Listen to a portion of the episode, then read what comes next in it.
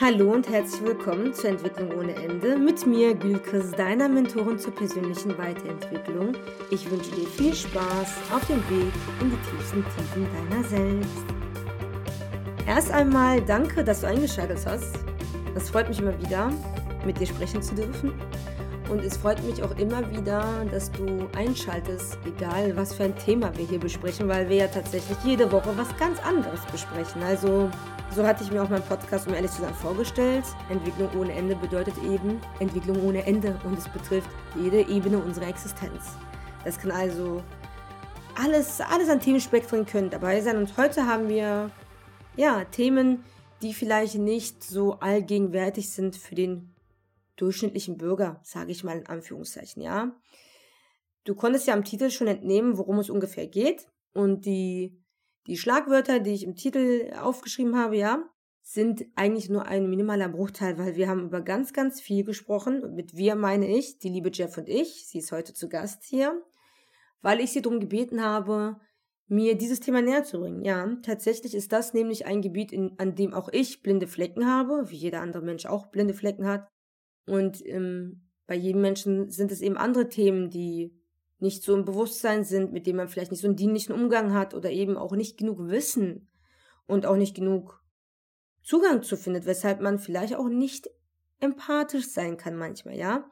Und das möchte ich damit hier ermöglichen. Ich möchte dir ermöglichen, dazu zu lernen. Ich möchte dir ermöglichen, auch mal eine andere Perspektive einzunehmen, wieder einmal, ja, Empathie aufzubringen, mitzufühlen und dich in andere Menschen hineinzuversetzen, genauso aber auch dich selbst zu reflektieren und vielleicht auch wahrzunehmen, an welchen Punkten du Schwierigkeiten bekommst mit den Informationen, die auf dich einwirken, einen Umgang zu finden. Und das ist auch sehr, sehr wertvoll. Also vorweg möchte ich sagen, es geht in dieser Folge natürlich nicht darum, dass wir irgendwen zu irgendetwas bekehren wollen oder, oder, oder. Ja, also falls du diese Gedankengänge gerade bei dir ertappen solltest, werde dir bewusst darüber, dass es einfach nur Schutzmechanismus. Ja, also nein, es geht einfach nur darum, dass wir ja Informationen verbreiten wollen, dass wir Aufklärung leisten wollen und dass wir auch dich für dieses Thema etwas mehr öffnen wollen, damit du eben einen besseren Umgang damit findest oder überhaupt Umgang damit findest und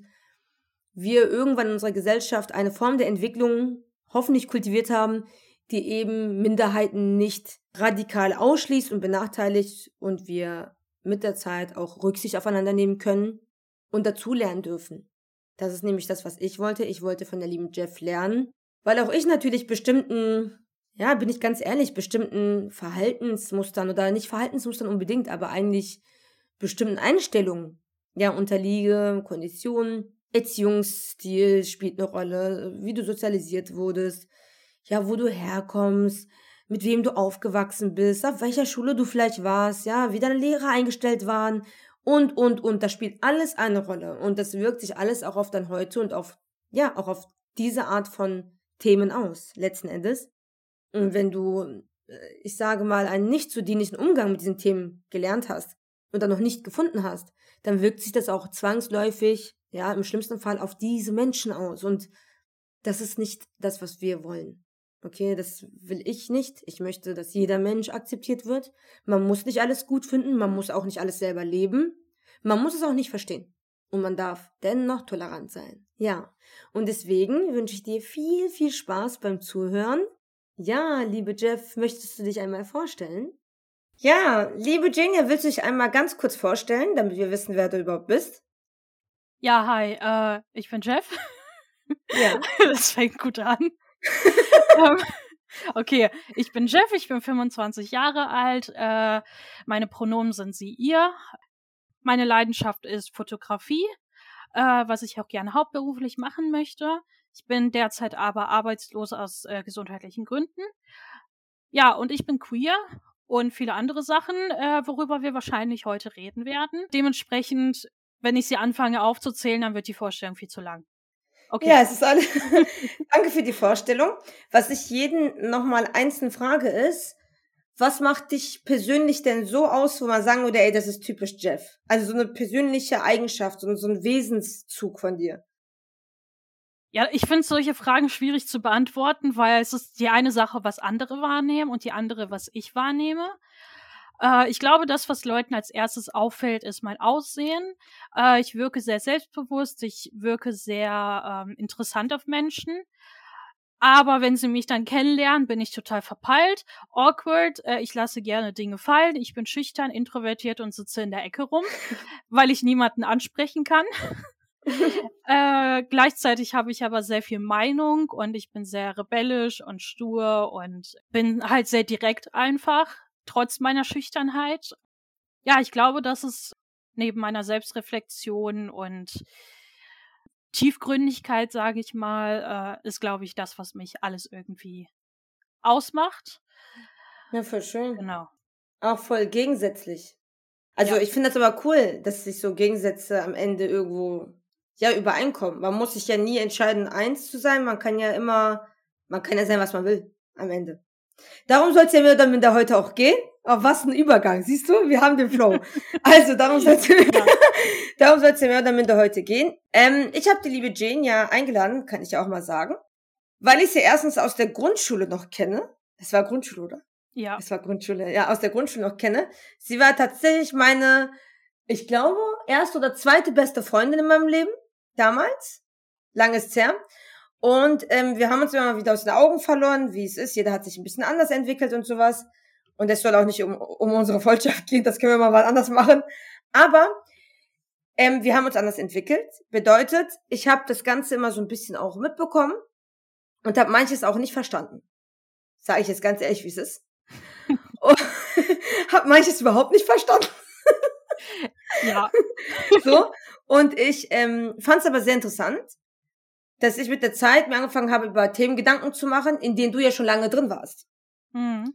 Und ich habe mir angefangen, über diese Themen Gedanken zu machen als nicht Betroffene sozusagen. Das heißt, es geht mir jetzt zum Beispiel, also der Grund, warum ich dich eingeladen habe, ist, weil ich festgestellt habe, dass ich im, in Bezug auf, ja, verschiedene, zum Beispiel verschiedene Beziehungsmodelle, ja, mal abgesehen von diesem heteronormativen Mann, Frau, Heirat, Kind, ja, alles andere kenne ich kaum. Ich kenne keine Menschen, die das leben. Ich kenne niemanden, der offen darüber spricht.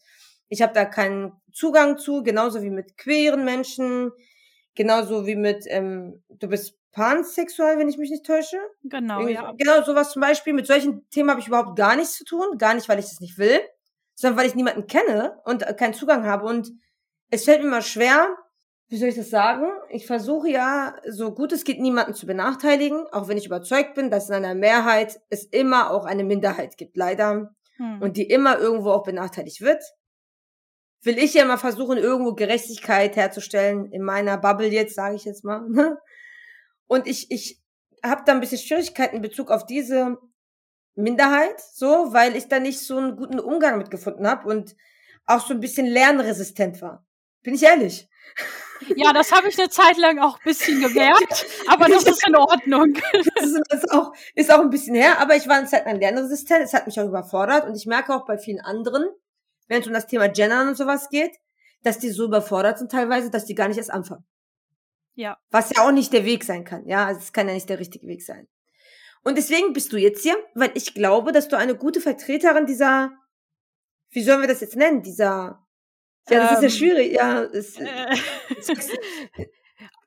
Gruppe, diese Andersartigkeit bist. Äh, ja. Aber, ja, aber weißt du, das will man ja wieder, man will es ja wieder nicht als anders betiteln.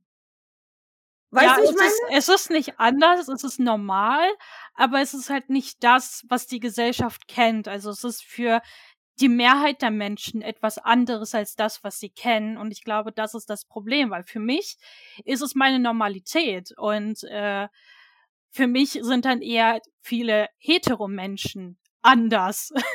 Verstehst du? Weil mein Umfeld ist es eher weniger. Genau, aber ich verstehe schon, was du meinst, ja. Jetzt hast du voll schön erklärt. Also nur für dich beim Zuhören jetzt. Falls wir jetzt sagen, sowas wie anders oder, oder, oder, es geht, es geht wirklich nicht darum, Leute abzuwerten, sondern wir versuchen jetzt so ein bisschen eine Trennung zu kriegen, um zu unterscheiden, über wen wir gerade reden. Ja, mhm. also es geht um alles, was diesem durchschnittlichen, das ist normal, das ist gesellschaftlich akzeptiert, diese Menschen sind in Anführungszeichen in Ordnung, ja, so, weil das kennen wir ja seit Milliarden von Jahren. um die anderen von denen sozusagen zu trennen. Oh, ich habe jetzt schon Probleme darüber zu sprechen, merkst du es? Weil ich habe ständig Angst, was Falsches zu sagen. Ja, ich kann das gut verstehen, dass es so ist. Das ist halt auch ein überforderndes Thema. Und ich meine, ich muss ehrlich zugeben, das ist es auch für mich. Ja, ich bin. Ehrlich? Ja, natürlich. Das erleichtert mich, das erleichtert mich. Das tut mir gerade richtig gut zu hören. Ich meine, ja, ich bin sehr lange jetzt in der queeren Szene unterwegs, sage ich mal. Ähm, ich selber ähm, bin halt ähm, queer und meine Freunde und ich habe. Können wir erklären, Fre was queer bedeutet? Ja. Weil ich okay. weiß halt nicht, wer gerade zuhört. Das kann ja. Okay. Ist das, vielleicht ist das der Onkel Pirra, der seit 70 Jahren immer dasselbe sagt, weißt du? Es gibt's ja. Okay. Äh, genau, queer steht eigentlich äh, als Umbrella-Term sozusagen für alle Menschen, die nicht heterosexuell sind und nicht cisgender. Also das heißt, die nicht äh, in einem Geschlecht geboren wurden, mit dem sie sich auch identifizieren. Sprich zum Beispiel Transmenschen, nicht-binäre Personen und so weiter. Also es ist einfach so ein Umbrella-Term äh, für alle, die eben nicht äh, heterosexuell sind. Und das wurde in einigen Teilen der Welt im englischsprachigen Raum früher als Beleidigung genutzt, weshalb manche ähm, von dem Wort nicht so angetan sind. Aber hier im deutschsprachigen Raum und auch immer mehr woanders wird das jetzt sozusagen übernommen und äh, ist im Endeffekt wie das Wort gay. Wenn du gay sagst, meinst du halt nicht unbedingt jemanden männlichen, der homosexuell ist, sondern es ist einfach ganz allgemein darauf bezogen, dass jemand zum Beispiel auf das gleiche Geschlecht steht, potenziell. Mhm. Ja. Okay, das ist schon mal, das ist eine gute, ich glaube, wir werden heute was Gutes reißen hier. Das ist, ich, ich, ich hoffe es. Ich bin immer noch ja. nervös. Ja, alles gut. Wir kriegen das, wir werden das schon hinkriegen. Ja. Du bist, du bezeichnest dich selbst aber als Frau. Also du bist eine Frau. Genau, ich bin eine Frau, deshalb habe ich auch erwähnt, sie, ihr. Gerade mit meinem Spitznamen Jeff passiert es häufiger, dass Menschen äh, da andere Annahmen haben, weil der Name so ein bisschen unisex ist. Äh, aber nee, ich bin eine Frau. Ja. Wie kommt es überhaupt? Also wie kommst du überhaupt in diese Szene? Wie kommst du zu dieser Art von Menschen und äh, ja, dieser Art von Kontakten generell und kommt man da auch als ähm, heterosexueller, ja, durchschnittlicher Bürger da? Also könnte ich da auch einfach in so einer Szene mal so mitmischen? Wie ist das da? Weil das klingt für mich wie so eine geschlossene Gruppe. Und das wirkt dann immer von außen so ein bisschen wie was Verbotenes. Weißt du, wie ich meine? Mhm. Also wie so, eine, wie so eine kleine geheime Gruppe so im Keller, so, so. so wirkt das immer. Nee, nee, das ist es auf jeden Fall nicht die Menschen sind super offen und du bist jederzeit willkommen, um halt Fragen zu stellen oder auch dich selbst vielleicht zu finden. Und äh, also bei mir war es ja so, ich habe mich damals noch zu Schulzeiten, ich glaube mit 14, 15 als bisexuell geoutet. Und ich wusste damals nicht mal, was ein Outing ist. Ich war halt nicht in dieser Szene drin. Ich habe einfach gesagt, so, ich stehe auch auf Frauen, cool. Und ich hatte aber keine Ahnung von ähm, diesen ganzen Sachen und dass es da so viele Leute von gibt und alles. Das kam halt erst später. daran ähm, erinnere ich mich aber noch. Ja, ich, ich erinnere mich auch noch daran, wie du dann nie wieder mit mir kuscheln wolltest. Ich war schockiert. Ey, damals war ich echt, das war für mich das erste Mal, auch damals, so wirklich wir hatten ja auch niemanden der auf der Schule. Oder erinnerst du dich an jemanden? Ich erinnere mich an niemanden, der. Doch, wir hatten jemanden in der, in der Oberstufe sozusagen. Echt? Ähm, da war eine Frau, die lesbisch war, glaube ich. Äh, aber daran äh, erinnere ich mich jetzt auch, seitdem ich drüber nachgedacht habe, sozusagen. Krass. Ich ja. zum Beispiel weiß gar nicht, wen du meinst. Ich weiß gar mhm. nicht, ob ja, so und für mich war es, ich hatte auch durch meine Eltern und so weiter und so fort. Also ich hatte, und jetzt gar nicht als Vorwurf, ne, man kann ja nicht auf die Straße gehen und irgendwelche mhm. andersgeschlechtlichen oder anders äh, sexuell orientierten Menschen sich jetzt suchen, um welchen Pedo zu haben. Aber das war das erste Mal, dass ich mit diesem Thema konfrontiert war. Und das war damals, wie lange ist das ja? Auch wieder zehn Jahre, ne? Ja, elf Jahre so circa, ja. Ja. War es ja auch nicht wie heute. Also ich finde, Stand heute wird's immer wieder Anführungszeichen, ja, es gibt kein normal, anormal, aber normaler. Ja. So, ne, so alltäglicher. Aber damals war das für mich so, boah, ich, schon wieder so eine Sache, die ich damals einfach nicht verstanden habe. Weißt du? Ja, das war einfach nicht präsent. Das Problem ist, wir lernen das ja auch nicht in der Schule. Wir hatten das alles nicht. Und das finde ich so traurig. Und ich meine, wenn wir so an meine Kindheit denken und wie ich mich damals verhalten habe und wie ich halt irgendwelchen Jungs hinterhergerannt bin, ich habe mir Heterosexualität aufgezwungen im Grunde, weil ich wusste nicht, dass es was anderes gibt. Ich wusste gar nicht, dass das eine Möglichkeit ist. Uns wird das nicht beigebracht. Es wird mit keinem Wort erwähnt, dass es eben Menschen gibt, die äh, nicht, also auf Männer, also auf das andere Geschlecht sozusagen stehen. Und das kam halt erst später für mich raus. Und ähm, da, wenn ich jetzt halt zurückdenke, habe ich mir halt den ganzen, die ganzen Sachen irgendwie ein bisschen aufgezwungen, dieses Jungs hinterherrennen und so. Können wir ähm, noch ein bisschen weiter zurück in der Zeit reisen, wenn wir schon in unserer Jugend mhm. angekommen sind? War dieses Thema für dich als Kind gar nicht präsent? Gar nicht. Mm. Also ich sag mal nicht bewusst als ich mich später geoutet habe, sind mir sehr, sehr viele Dinge klarer geworden, dass ich halt schon immer ein Interesse daran hatte, genauso wie eben bei anderen Themen auch, worauf wir vielleicht noch zu sprechen kommen. Äh, da war es zum Beispiel so, ich habe, als ich mit Barbies gespielt habe, ich hatte keinen Ken. Ich wollte keinen Typen haben, was soll ich mit dem? So. Und ich oh, glaub, interessant. Wenn ich mich dran erinnere, ich meine, meine Barbies haben sich dann auch miteinander geküsst und so, haben im selben Bett geschlafen. Äh, als ich zum Beispiel Sims gespielt habe, habe ich nie einen männlichen äh, Charakter erstellt. Ich wollte immer nur Frauen erstellen. Und auch in der Schule später, ich glaube, das weißt du vielleicht auch noch, ich hatte es nicht so mit männlichen Freunden. Also es ist auch bis heute so, dass ich mit den meisten Männern nicht wirklich viel anfangen kann und während du dann eher dazu geneigt warst, äh, viel mit Jungs rumzuhängen, war ich dann eher so, ja, ist irgendwie nicht so mein Ding. Und das sind halt so viele Kleinigkeiten, die einem auffallen, genauso wie meine Obsession mit Bloom aus Wings Club und andere Obs Obsessionen mit anderen weiblichen Charakteren aus Serien, die ich unfassbar toll fand. Aber weißt du, was ich mich gerade frage? Ich frage mich gerade, ob das nicht immer irgendwo vielleicht auch eine selbst zusammengestellte Erklärung ist, weil wenn es danach geht, hatte ich auch viele weibliche Obsessionen. Aber ich also es gab viele weibliche Charaktere in meinem Leben, wo ich mir dachte, boah, also die finde ich richtig toll, so, mhm. weißt du? Aber die Frage ist halt immer, das ist ja das, was ich mir immer so stelle als Frage. Äh, versucht man sich das im Nachhinein rückblickend zu erklären? So dass man das hätte früher schon voraussehen können? Mhm. Oder sind das vielleicht auch wirklich, wirklich Zeichen, irgendwelche Zeichen und äh, Indizien dafür, dass da vielleicht mehr war? Es kann halt einfach beides sein. Das ist super schwer zu sagen. Natürlich sucht man eine Erklärung oder man merkt halt einfach im Nachhinein so, stimmt, da war ja was. Irgendwie ergibt das jetzt total Sinn.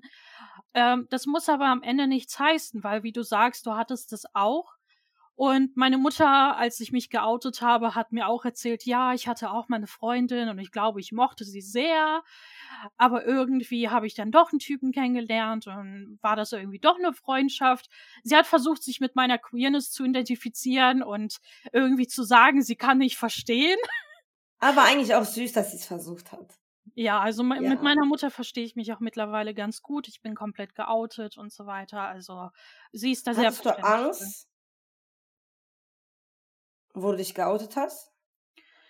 Äh, nicht wirklich, nein. Also zumindest nicht bei meiner Mutter.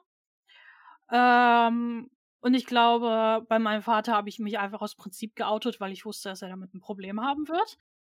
Aber ja, meine Mutter hat das am Anfang auch nicht wirklich nachvollziehen können und hat Fragen gestellt und ich musste ihr dann nach und nach erstmal erklären, dass ihre Aussagen, die sie getroffen hat, nicht wirklich in Ordnung sind und dass das so nicht stimmt. Und äh, also es ist ein langer Prozess, weil natürlich kennt sie sich da auch null mit aus. Und das ist völlig normal und in Ordnung, dass man da noch Fehler macht und vielleicht Dinge sagt, die nicht so stimmen. Wichtig ist, dass man dann halt zuhört und äh, das Verständnis dafür entwickelt. Also es ist völlig in Ordnung, Fehler zu machen, wenn man sich nicht auskennt. Ja. Ja, auch voll stark von dir, zu dir selbst zu stehen. Aber eigentlich sollte es ja selbstverständlich sein, weil eigentlich sollte es ja normal sein, dass man zu sich selbst steht, nur es ist halt gar nicht mal so einfach. Jedenfalls ist es nicht für jeden gleich einfach offensichtlich, ja.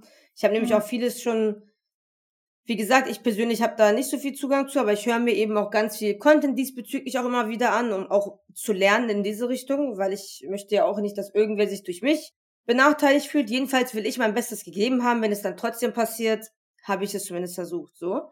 Und da höre ich auch sehr oft, dass viele so große Probleme damit haben, sich zu outen und jahrelang Angst haben und sich verstecken und glauben, dass sie von der Familie, weiß ich nicht, abgelehnt werden und ja, viele sogar suizidal dadurch werden, dass sie so also ich genau. weiß jetzt nicht, wie häufig und wie normal das dann sozusagen in dieser Situation ist, weiß ich jetzt nicht. Also es ist ja nie normal, aber ne, wie gesagt, wieder in Anführungszeichen. Vor allem, ich zeige hier die ganze Zeit mit meinen Händen so vor, aber keiner sieht das. Niemand sieht das, weißt du? Ja. ja, aber ja, deswegen freut mich, dass, dass du das nicht so, dass das bei dir nicht so extrem war, offensichtlich. Es geht, also was meine Familie angeht, nicht, aber bezüglich meines religiösen, meiner religiösen Vergangenheit sozusagen, war ich da sehr, sehr doll im Zwiespalt. Und das ist halt ein Teil meiner Vergangenheit, wo ich mich dann sehr entscheiden musste und was dann letztendlich auch der Grund war, aus dem Ganzen auszubrechen. Ich weiß halt jetzt nicht, wie dolle ich ähm, in diesem Thema ausholen möchte, weil das irgendwie sonst potenziell sehr durcheinander sein wird. Aber das war halt ein sehr großer Grund für mich, warum ich jetzt so bin, wie ich bin und ähm, warum das Outing für mich auch nicht ganz einfach war. Und dadurch habe ich eben auch Freunde verloren und ähm, genau. Ja. Ja. Also diese Diskriminierung ist halt leider mhm. real und ähm, dass die Suizidrate bei Menschen, die queer sind, deutlich höher ist. Ja, es kommt halt sehr auf den Hintergrund drauf an. Manche Menschen haben total verständnisvolle Eltern. Ich war meine Mitbewohnerin zum Beispiel, ist trans und ihre Familie ist super toll. Sie hat sich geoutet. Ihre Mutter hat ihr direkt irgendwie ähm, Frauenklamotten gekauft, hat ihr Make-up gekauft, hat ihr geholfen, Sachen zu machen und die ganze Familie hat es akzeptiert, nur die Großeltern hatten Schwierigkeiten, weil sie alt sind. Und das ist halt die Art von Support, äh, die ich mir gewünscht habe, die viele, viele auch nie hatten ähm, viele das geheim halten mussten. Und ja, also es ist ganz furchtbar, was da passiert. Gerade junge Leute, die halt nicht einfach ausziehen können. Und heutzutage ist es halt so, dadurch, dass das Thema präsenter ist, wissen viele halt auch schon so mit 12, 13, dass sie halt, ähm, ja, nicht hetero sind oder vielleicht trans. Da sind sie halt sehr stark abhängig von ihren Eltern.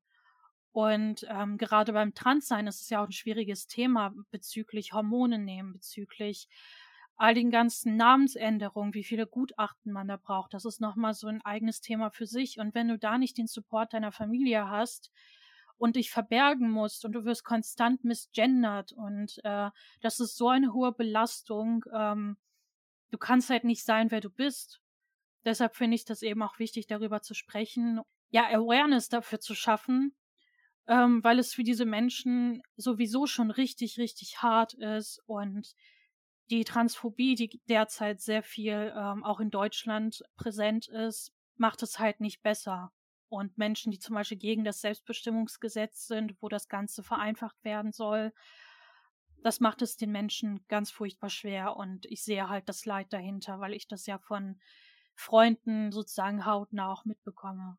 Ja, ich krieg's nicht hautnah mit, aber ich kann mir das irgendwie, kann ich mich ja immer in jeden Menschen gefühlt hineinversetzen, frag mich nicht, warum ich bestraft wurde. oder, oder irgendwo ist es vielleicht auch ein Talent, ich weiß es nicht. Hm. Aber ich habe ja auch in meinem Leben mal Dinge gemacht, die meine Familie, ach, ich habe ganz schön viele Dinge gemacht, um ehrlich zu sein, die meine Familie nicht so gut fand. Und ich kann tatsächlich einfach von meiner Situation das umdrehen und einfach das Gefühl nachempfinden, mit dem, wofür ich mich entscheide oder was zu mir gehört, nicht akzeptiert zu werden. Hm. Und letztendlich ist es ja, ich will nicht sagen, es ist alles am Ende dasselbe, das ist es irgendwo nicht. Und doch ist ja der, also die Pointe in der Situation ist ja die fehlende Akzeptanz gegenüber deiner wahren, deinem wahren Selbst irgendwo. Mhm. Und da kann sich, also ich habe ja das Gefühl, wenn man wollen würde, könnte man sich da hineinversetzen. Das ist ja wieder eine Frage des Mitgefühls. Ja. Weil jeder hat vielleicht das Ganze mal irgendwie erlebt. Muss ja nicht sein, dass diese Person selbst trans ist oder was weiß ich. Ja, Du kannst ja auch heteronormativ unterwegs sein, meinetwegen, und du hast vielleicht jemanden aus einer Nationalität, den du toll findest. Zum Beispiel. Reicht ja schon manchmal aus, ja? Mhm. Um das größte Spektakel in der Familie auszulösen oder, ne, so. Und wenn es nicht so ist, dass du das erlebt hast, es kann ja auch sein, dass du vielleicht Freunde hast, Bekannte, Familienmitglieder, Schulkameraden, du hast bestimmt schon mal, auch wenn es nur einmal war, warst du bestimmt in der Situation, bei jemandem zu sein, mit jemandem zu sein oder selbst in der Situation nicht akzeptiert zu werden für das, was du bist. Und eigentlich kann man dieses Gefühl übertragen, weil so fühlen die sich auch die ganze Zeit. Genau, es ist halt, ähm, letztendlich geht es darum, ähm, du musst halt nicht jede einzelne Sexualität kennen, du musst nicht irgendwie politisch aktiv sein, du musst nicht irgendwie ähm, außergewöhnliche Dinge tun, um deine Unterstützung zu zeigen. Alles, was du tun musst, ist empathisch sein und Verständnis zeigen. Und wenn jemand sich dir gegenüber outet, dann ähm, nicht ankommen mit, öh, du kommst in die Hölle und äh, das ist doch eine Entscheidung, entscheide ich halt einfach wieder um. Weil das ist halt so, als würdest du zu einem Menschen mit schwarzer Hautfarbe sagen, ja, werd mal weiß. Das, das ja, aber nicht. sagen wir mal, es wäre eine Entscheidung, ja, wir mhm. spinnen jetzt mal rum. Selbst ja. dann, also selbst dann, kann man doch für seine ja. Entscheidung respektiert werden, oder nicht? Also ich verstehe das ja. immer nicht so. Mhm. Und selbst wenn du dir das jetzt heute ausgesucht hast und morgen willst du dich wieder umentscheiden, selbst dann kannst du doch heute dafür respektiert werden und akzeptiert werden.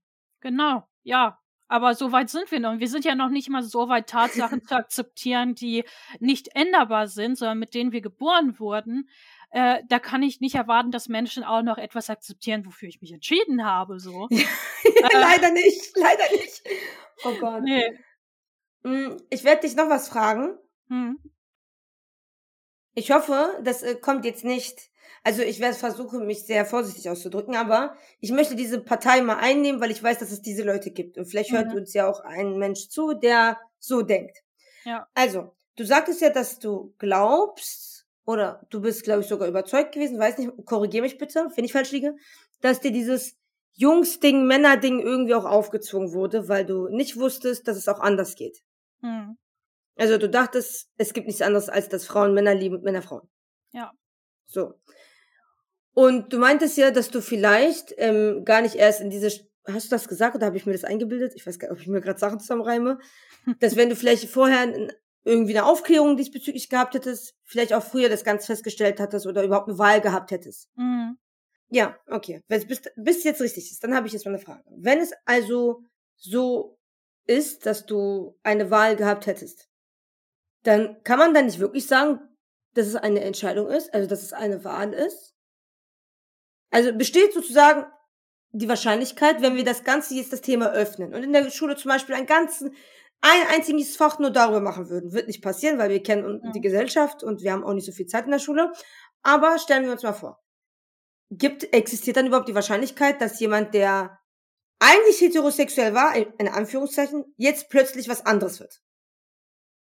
Hm, nicht wirklich. Also ich glaube, also einerseits muss man verstehen, dass Sexualität äh, fluid ist. Das heißt, sie kann sich im Laufe des Lebens verändern. Es ist nicht komplett in Stein gemeißelt. Bei mir hat sich das ja auch immer wieder gewandelt und es kann sein, dass ich auf ähm, mich einfach noch nicht selbst gefunden hatte. Und ich meine, selbst jetzt elf Jahre später habe ich eigentlich gar keinen Bock mehr, weil es kommt immer wieder irgendwas Neues und ich so, ja, was bin ich denn jetzt? Keine Ahnung. Ich, ich liebe einfach, wen ich liebe. Fertig.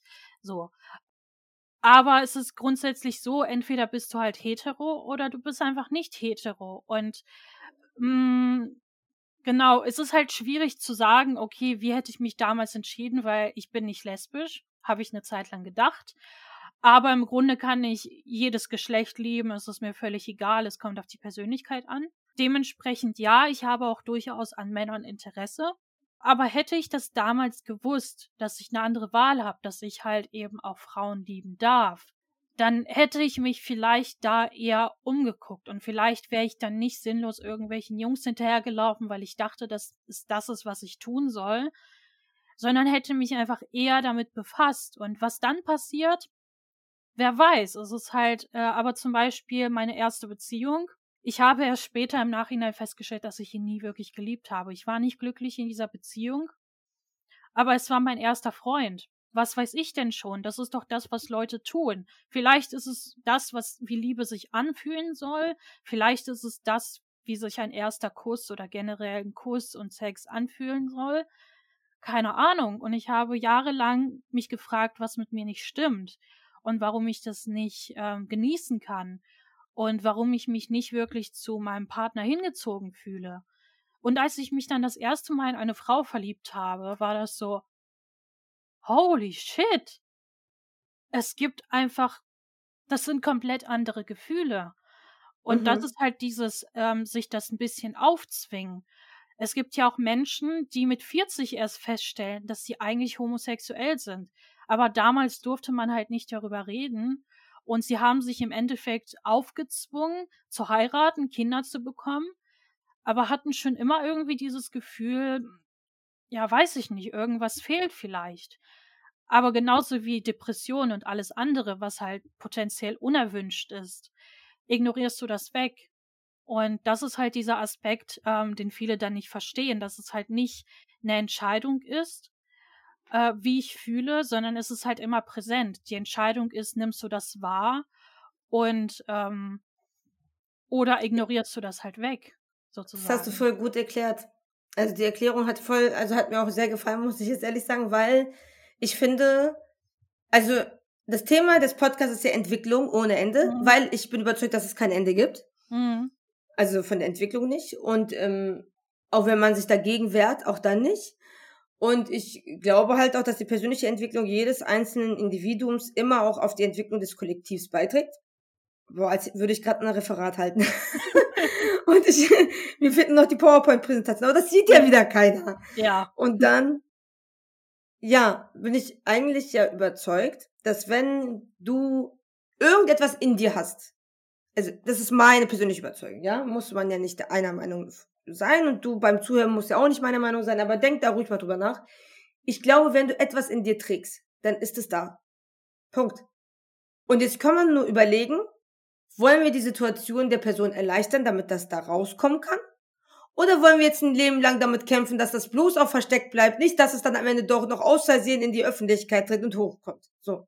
Und sei es jetzt, dass du in deiner Beziehung unglücklich bist, dafür muss man ja auch nicht feststellen, dass man irgendwie nicht hetero ist. Ja, es gibt viele Menschen, die unglücklich in ihren Beziehungen sind.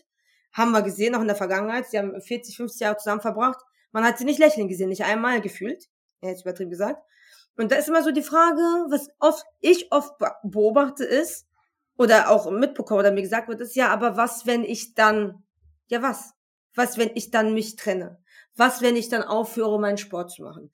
Was, wenn ich dann erfahre, dass ich XYZ bin? Was, wenn, ja, aber was, wenn es eh da ist. Weißt du? Also so, ob du es jetzt herausfindest oder in drei Jahren und dir denkst, oh Mensch, hätte ich mal drei Jahre vorher das gewusst, dann wäre mein Leben einfacher gewesen und ich hätte, wäre viel früher bei mir angekommen. Es ist wahrscheinlich eher diese Frage. Genau, also ich finde, am Ende geht es darum, hey, bin ich glücklich? Bin ich wirklich glücklich und fühle mich wie ich selbst? Und das ähm, darum geht es am Ende des Tages. Und ähm, ich bereue nicht die Zeit, äh, die ich verbracht habe, als ich noch nicht wusste, wer ich bin. Ich habe halt Erfahrungen gesammelt und da halt erst überhaupt diese Entwicklung gehabt, dass ich gemerkt habe, irgendwas stimmt hier nicht, irgendwas passt nicht. Ich kann mir nicht vorstellen, mit diesem Mann irgendwie noch mehrere Jahre meines Lebens zu verbringen. Das ist nicht das, was ich will. Ich finde ihn überhaupt nicht anziehend. Was tue ich hier? So. Klar. Was ist mit den Leuten, die, tut mir leid, ich habe dich unterbrochen. Ja, Was ist mit diesen Leuten, die immer, immer wieder Frauen vorwerfen, die, sagen wir jetzt mal, lesbisch sind? Ja, du bist ja nur lesbisch, weil du nicht den richtigen Mann abbekommen hast. Mm. Also, ne, ich möchte nur kurz die Partei hier vertreten. weil es kann ja sein, dass jemand gerade beim Zuhören das denkt, so, oh ja, nur weil sie nicht den Mann ihres Lebens gefunden hat, ist sie jetzt lesbisch geworden. Nur weil sie zweimal verletzt worden ist, ist sie jetzt lesbisch geworden. Nur weil sie einen schlechten Vater hatte. Das sind ja oft Dinge, die sich lesbische Paare anhören, lesbische Frauen mhm. anhören, bisexuelle und so weiter. Was sagst du dazu? Ist da was dran? Nee, oder? ich glaube ah, nicht, aber. Männer halten viel zu viel von sich selbst. Das ist das, was ich denke. ich auch ja, ja. Ja. Ganz ehrlich, sie denken, dass ihr Geschlechtsteil irgendwie magisch ist und mich plötzlich umstimmen wird. Ich sag mal so, ja, ich als pansexuelle Hast Frau. Hast du die Erfahrung gemacht? Ich, okay, ich als pansexuelle Frau, ja, ähm, habe Sex mit Männern, Frauen und mit nicht-binären Menschen. Das ist mir egal. Ich hatte gute Penisse, ich hatte weniger gute Penisse, wobei jeder Penis ist gut. Ist völlig egal, ja. Wir wollen und, kein Shaming, Shaming betreiben. Genau, kein, kein Body-Shaming, gar nicht. Und nein, keiner hat mich je davon abgebracht, Frauen unglaublich attraktiv zu finden und sie zu lieben. Und ähm, ich, ja, das, das ist so ein Blödsinn. Das, weißt du, Männer können es halt einfach nicht. Also ich rede hier auch nicht von allen Männern. Das ist, äh, möchte ich hier bitte sagen, äh, not all men, immer. Aber ich glaube, wir wissen alle, von welcher Art von Mann wir hier sprechen, wenn ich das sage. Unserem Lieblingsmann, dem sehr äh, richtig toxischen. Dem, genau. Dem, ja, ja. Toxische Maskulinität 100% so. Ähm, die können es nicht fassen, dass jemand mal nicht auf sie steht und sie denken, genau sie können mich irgendwie umdrehen. Und nee, so funktioniert das nicht. Und das ist der Grund, weshalb ich nicht auf dich stehe. So. Und das ist der Grund, weshalb viele Frauen, die eigentlich hetero sind, sich manchmal wünschen, dass sie lesbisch wären. Weil niemand Bock hat auf solche Männer.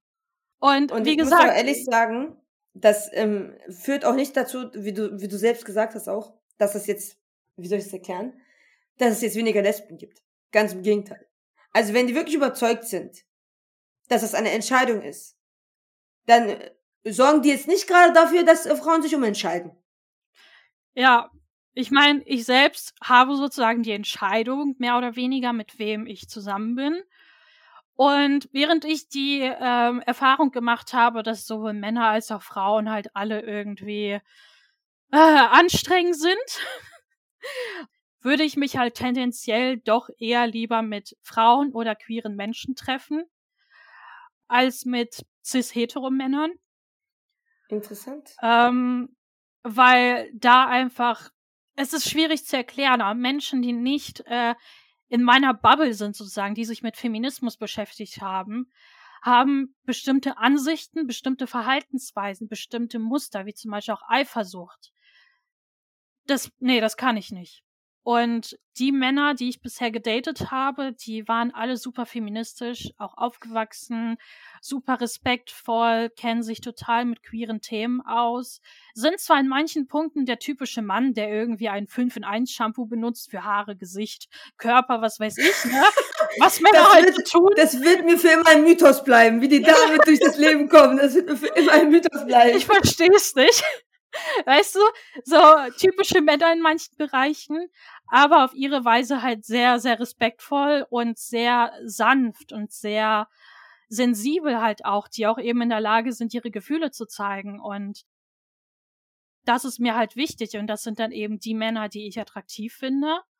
Und weshalb ich dann dazu neige zu sagen, okay, ich stehe auf Frauen, ich stehe vorwiegend auf feminine Menschen. Und dazu zählen auch Männer, die in ihrem Verhalten oder auch Aussehen eher feminin sind, weil ich da eben meistens auch weiß, dass da keine toxische Maskulinität hintersteht, weil sie auch Nagellack tragen können, ohne irgendwie zu sagen, ich bin jetzt schwul. Ja. Ah, ja, also. Ja, aber wenn ich das jetzt richtig verstanden habe, aus dem, was du erzählt hast, ist Pansexualität die Freiheit oder die unendliche Möglichkeit, jeden Menschen lieben zu können, den man eben liebt am Ende. Genau, basierend auf der Persönlichkeit. Also es gibt nun, ähm, es gibt Bisexualität und es gibt Pansexualität und also ich verstehe Bisexualität so, dass es sich darauf bezieht, dass man zwei Geschlechter liebt. Es gibt auch unterschiedliche Definitionen, die sagen, ja, es ist im Grunde dasselbe. Aber da wird sich halt doch auf Geschlechter eingeschränkt, sei es jetzt, ich liebe nur Mann und Frau oder Frau und nicht-binäre Personen. Und Pansexualität bedeutet, dass man im Grunde alle liebt, unabhängig vom Geschlecht. Das heißt, das, was mir wichtig ist, ist die Persönlichkeit. Und ich habe natürlich bestimmte Präferenzen. Ich stehe jetzt nicht auf jede Person, der ich begegne, ne? Ist ja klar. Aber ähm, das Geschlechtsteil oder das Gender oder was auch immer, das ist etwas, was in meiner Partnerwahl gar keine Rolle spielt. Ich lerne einfach jemanden kennen Unfassbar. Entweder mag, ja, entweder ich mag die Person oder ich mag sie nicht. Ende. Und dann finde ich die Person auch attraktiv, wenn ich sie von der Persönlichkeit her mag. Also ich finde es überwältigend. Weil ich muss ehrlich sagen, ich liebe auch jeden Menschen. also mir ist es auch egal, ob sie ein Geschlecht haben, ob sie kein Geschlecht haben, ob sie 100 Geschlecht haben. Es ist mir eigentlich Latte. Und ähm, oh, die Wortwahl ist heute auch wirklich exzellent. Es ist mir Latte. Und ich sage ganz ehrlich, ich liebe auch jeden Menschen, nur halt wirklich auf die Sexualität bezogen bin mhm. ich beschränkt.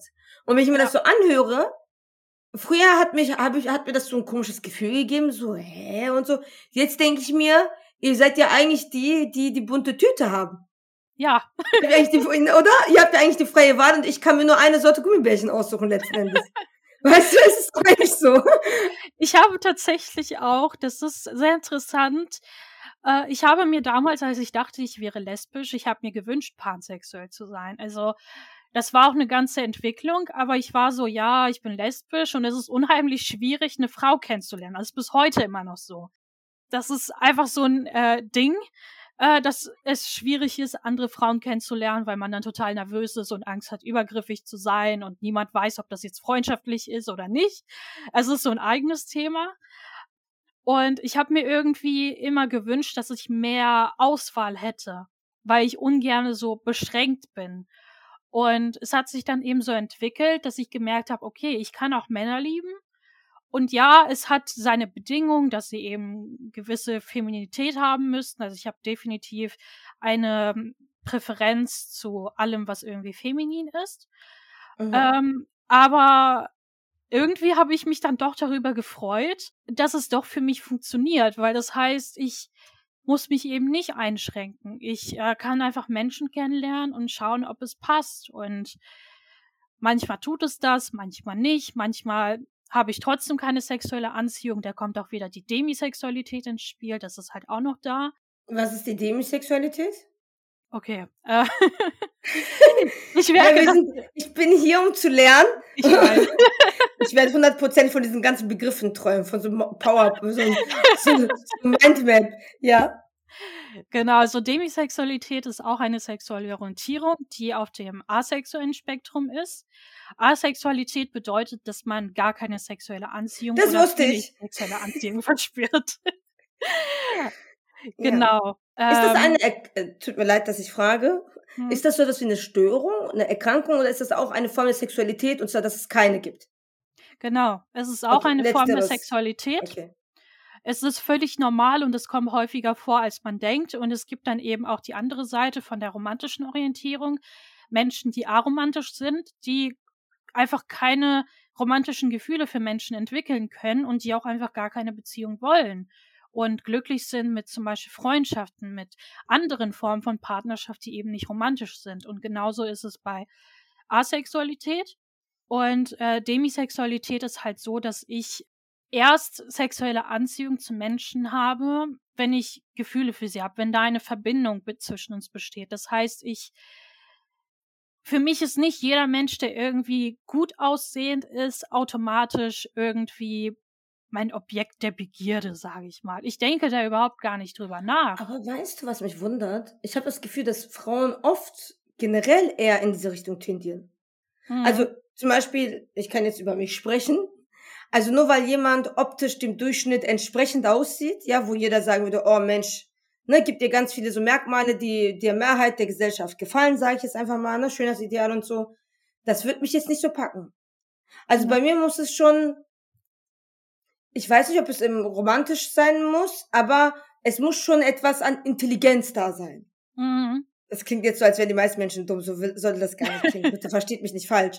Aber ich sag mal, es ist für mich jetzt auch nicht so, also ich habe das auch oft nicht so mitbekommen von Frauen, sag ich mal, dass die jemanden sehen und gleich Feuer und Flamme wären, sondern dass viele Frauen wirklich diese persönliche Ebene, diese emotionale Ebene brauchen vielleicht auch eine Form der emotionalen Intelligenz, vielleicht ist wirklich diese Form der emotionalen Intelligenz mhm. vor allem, da, damit überhaupt eine Frau irgendwie auch anfängt zu denken, oh Mensch, der ist ja gar nicht mal so übel. Genau, also wichtig ist hier zu unterscheiden zwischen einerseits sexuelle Orientierung, dann Ansprüche beziehungsweise Präferenzen und moralische Vorstellung. Und ich glaube, das ist das, wo sich dann sehr vieles mischt, weil wenn ich dann davon erzähle, dass ich nicht irgendwie spontan im Club mit jemandem rummachen würde und die Person abschleppen, dann sagen viele, ja, mache ich auch nicht, weil finde ich irgendwie unmoralisch, finde ich blöd. Aber für mich ist es keine moralische Entscheidung. Ich bin ähm, schwierig auszudrücken, aber ähm, nicht zugänglich, wenn du keine Romantik hast. Ja, oder halt zumindest eine gewisse Verbindung, ähm, ein gewisses Interesse auch wirklich an der Person. Und für mich wäre es moralisch kein Problem, irgendwie jede Woche jemanden abzuschleppen. Für mich ist es gar kein Problem, irgendwie Orgien zu haben, was auch immer. Ganz ehrlich, hätte ich gerne. Ich habe immer noch ein Problem mit meiner Demisexualität, weil ich das Gefühl habe, dass sie mich einschränkt. Weil moralisch gesehen ist das in meiner sexpositiven Bubble auch gar kein Problem. Und ich würde manchmal gerne so sexuell sein, wie anderes sind. Aber das bin ich halt einfach nicht. Und ich kann das Konzept von One-Night-Stands überhaupt nicht greifen. Für mich ist es komplett unverständlich, dass du einfach nur mit jemandem Sex haben möchtest und am nächsten Morgen bist du weg. Ich so, aber, aber was ist mit Kuscheln, was mit gemeinsam Frühstücken, irgendwie was gucken, kennenlernen, Freunde sein, zusammen rumhängen, so. Es ist so, das ist. Äh und das ist ja auch der Punkt, wo man jetzt wirklich echt mal sagen muss, es gibt nicht eine richtige Realität. Mhm. Gibt es nicht. Also ein anderer oder eine andere, die gerade diese Folge hört, denkt sich so, oh ja, ich hatte schon ein paar One-Night-Stands zum Beispiel. Und die Person denkt sich, das ist doch ganz normal, ich habe ein sexuelles Bedürfnis, also ich habe mhm. ein Bedürfnis, körperlich, sexuell, und mein Gegenüber auch, und wir befriedigen das gemeinsam. Das ist für beide in Ordnung, und dann gehen wir wieder getrennte Wege, weil wir sind ja nicht zum Kuscheln hier.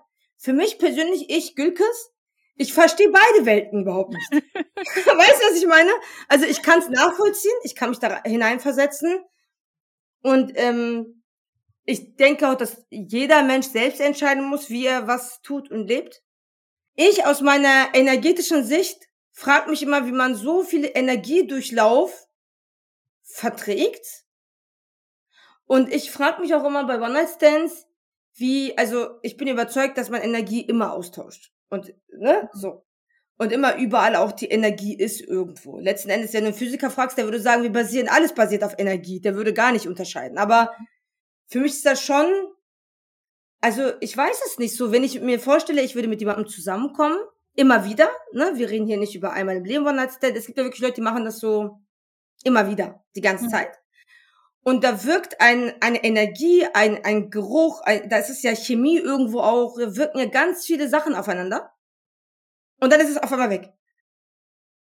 Und du bleibst eigentlich mit der Wirkung dieser Energie und dieses Erlebnisses alleine. Ja, ähm, ich finde das persönlich unheimlich spannend und auch wertvoll, mit verschiedenen Menschen Sex zu haben und generell Intimität auszutauschen, weil ähm, du merkst jedes Mal, wie unterschiedlich Menschen sind. Und das sind solche Erfahrungen, wo du einerseits für dich selbst dich weiterentwickeln kannst und feststellen kannst, okay, das gefällt mir persönlich nicht, das ist irgendwie nicht mein Ding. Und dann gibt es Menschen, wo du sagst, das ist genau das, was ich brauche, diese Art von Energie, diese Art von Umgang miteinander, diese Form von Intimität. Und ich finde das jedes Mal total spannend, wenn ich irgendwie mit einem Menschen zum ersten Mal was habe und zu lernen, wie man miteinander funktionieren kann. Also ich finde das super spannend und ich würde das halt deswegen eben sehr oft, äh, also gerne öfters machen, was ich aber eben durch meine Sexualität nicht eben machen kann, weil ich daran sonst keinen Spaß habe. Ich habe keinen Mehrwert daran, wenn ich die Person nicht mag, wenn wir nicht schon länger befreundet sind und so weiter. Ich kann aber halt alle Seiten verstehen und wie du schon gesagt hast, es ist völlig in Ordnung, sein Bedürfnis einfach nur befriedigen zu wollen und dann sein Leben weiterzuleben. Es ist völlig in Ordnung zu sagen, hey, das ist überhaupt nichts für mich, ich möchte irgendwie nur den Mann, die Frau, äh, fürs Leben haben, so. Und erst dann Sex haben, ich möchte gar keinen Sex haben oder ich möchte halt nur mit bestimmten Leuten Sex haben. Das ist alles. Die Frage ist ja eigentlich, warum es so wichtig ist. Ja. Weißt du, warum ist es so wichtig in der Gesellschaft? Also warum ist es nicht einfach egal? Ja. Und warum, und warum ist es egal bei Männern und warum ist es nicht egal bei Frauen? Warum ist bei mhm. Männern die Anzahl 20 vollkommen in Ordnung oder 30 oder 100? Und bei Frauen ist der zweite schon einer zu viel. Im besten Fall hat die Frau überhaupt keine Sexualität. Mhm. Damit sich die Männer am Ende wundern, warum sie der Leidtragende dieser fehlenden sexuellen, wie soll ich das sagen, vielleicht Erziehung, vielleicht ist, ja, gesellschaftliche Entwicklung, ja, weibliche gesellschaftliche Entwicklung, wie man das auch mal sehen mag, ist. Mhm. Aber ich muss ehrlich sagen, ich verstehe diese Trennung sowieso nicht, ich verstehe diese Verurteilungen nicht, ich verstehe nicht, ich verstehe diese Benachteiligung nicht und ich verstehe auch nicht, wem das dient, wenn nicht deinem Ego. Wem ja. dient das? Sonst, wenn nicht deinem eingeschränkten, festgefahrenen Verstand, der einfach nicht bereit ist zu sagen, okay, komm, dann müssen wir jetzt uns einfach mal jetzt umdenken. Ja, es ist ja auch eben etwas, was in patriarchalen Strukturen ähm, einfach fest, festgefahren ist und halt so ist, dass Männer irgendwie einerseits diese reine, in Anführungszeichen, Frau erwarten und äh, gleichzeitig darf sie aber auch nicht zu prüde sein. Und das ist halt so ein Teufelskreis. Gerade wir Frauen haben eigentlich gar keine Wahl. Egal was wir tun, ist es falsch. Hast du gar keinen Sex und kennst dich überhaupt nicht damit aus, dann bist, bist du irgendwie, ja, und dann will ich auch niemand haben, weil du kannst ihn ja nicht befriedigen, was irgendwie dein ganzes Lebensziel sein muss. Wenn du dann wieder zu viel Sex hast und dementsprechend irgendwie Erfahrung gesammelt hast und weißt einfach, was du möchtest, was du nicht möchtest und so weiter, dann wirst du halt Schlampe genannt und dann werden solche Mythen rumerzählt, wie zum Beispiel, ja, dann bist du irgendwie zu ausgedehnt und kaputt. Und, ähm, oder verbraucht oder dreckig. Nur witzig, dass der Mann, der Mann ist nie dreckig. Aber was mir dazu auch immer wieder einfällt, ist, er gibt auch gar keinen Sinn, weil, okay, wenn ich jetzt mein Leben lang nur mit einem Mann zusammen bin und wir haben hundertmal Sex er verbraucht mich nicht oder was. Sein, sein Penis ist irgendwie magisch und rein, ja. Aber wenn ich mit hundert verschiedenen Männern äh, Sex habe, dann, dann bin ich plötzlich irgendwie kaputt. Und das, das ergibt gar keinen Sinn. Ja, ich weiß schon, ähm, was du meinst. Genau, also. Ja, es ist halt leider nicht dasselbe Recht für alle und das merkt man ja auch. Es ist halt einfach nicht, ja. Leider ist es immer noch nicht gleichgestellt, sage ich mal. Und ähm, also ich bin da ja sowieso, ich bin ja auch, wenn man mich persönlich jetzt fragen würde, ich bin da kein großer Fan von. Wie gesagt, ich empfinde den sexuellen Akt als eine ähm, schöpferisches, als eine schöpferische Geschichte. Ist es ja auch. Also, es ist immer so witzig, dass ich Dinge so ausdrücke, als würde nur ich sie so empfinden. Es ist ja Biologie letzten Endes. Und deswegen empfinde ich das nicht als eine Art Handlung, die ich mit jedem teilen würde, ich persönlich. Und deswegen ist das für mich ja immer mal so wieder zu bedenken, aber das würde ich wahrscheinlich auch denken, wenn ich ein Mann wäre. Weil es ist halt meine Einstellung. Und deswegen ja. ich immer nicht, wenn es heißt, ja, okay, bei den Männern ist XYZ okay. Bei den Frauen ist nicht mal ansatzweise die Hälfte von dem okay. Weil da merkt man ja auch schon wieder diese Doppelmoral. Ne? Also, wenn du das nicht okay findest, ist, ist in Ordnung. Aber dann bitte für niemanden. Ja, nicht nur für die Frau. Genau, ja. Ich sehe das ein bisschen anders. Ich denke auch nicht, dass das irgendwas Schöpferisches ist, weil wir dürfen nicht vergessen, es gibt nicht nur heterosexuellen Sex.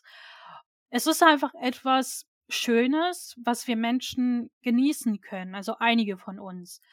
Und es fühlt sich gut an und es ist auch einfach ein Grundbedürfnis, genauso wie Nähe, wie emotionale und auch körperliche Intimität. Und das ist etwas, was die meisten von uns einfach in irgendeiner Form brauchen. Ich meine, sei es auch mal einfach eine Umarmung von einem Freund.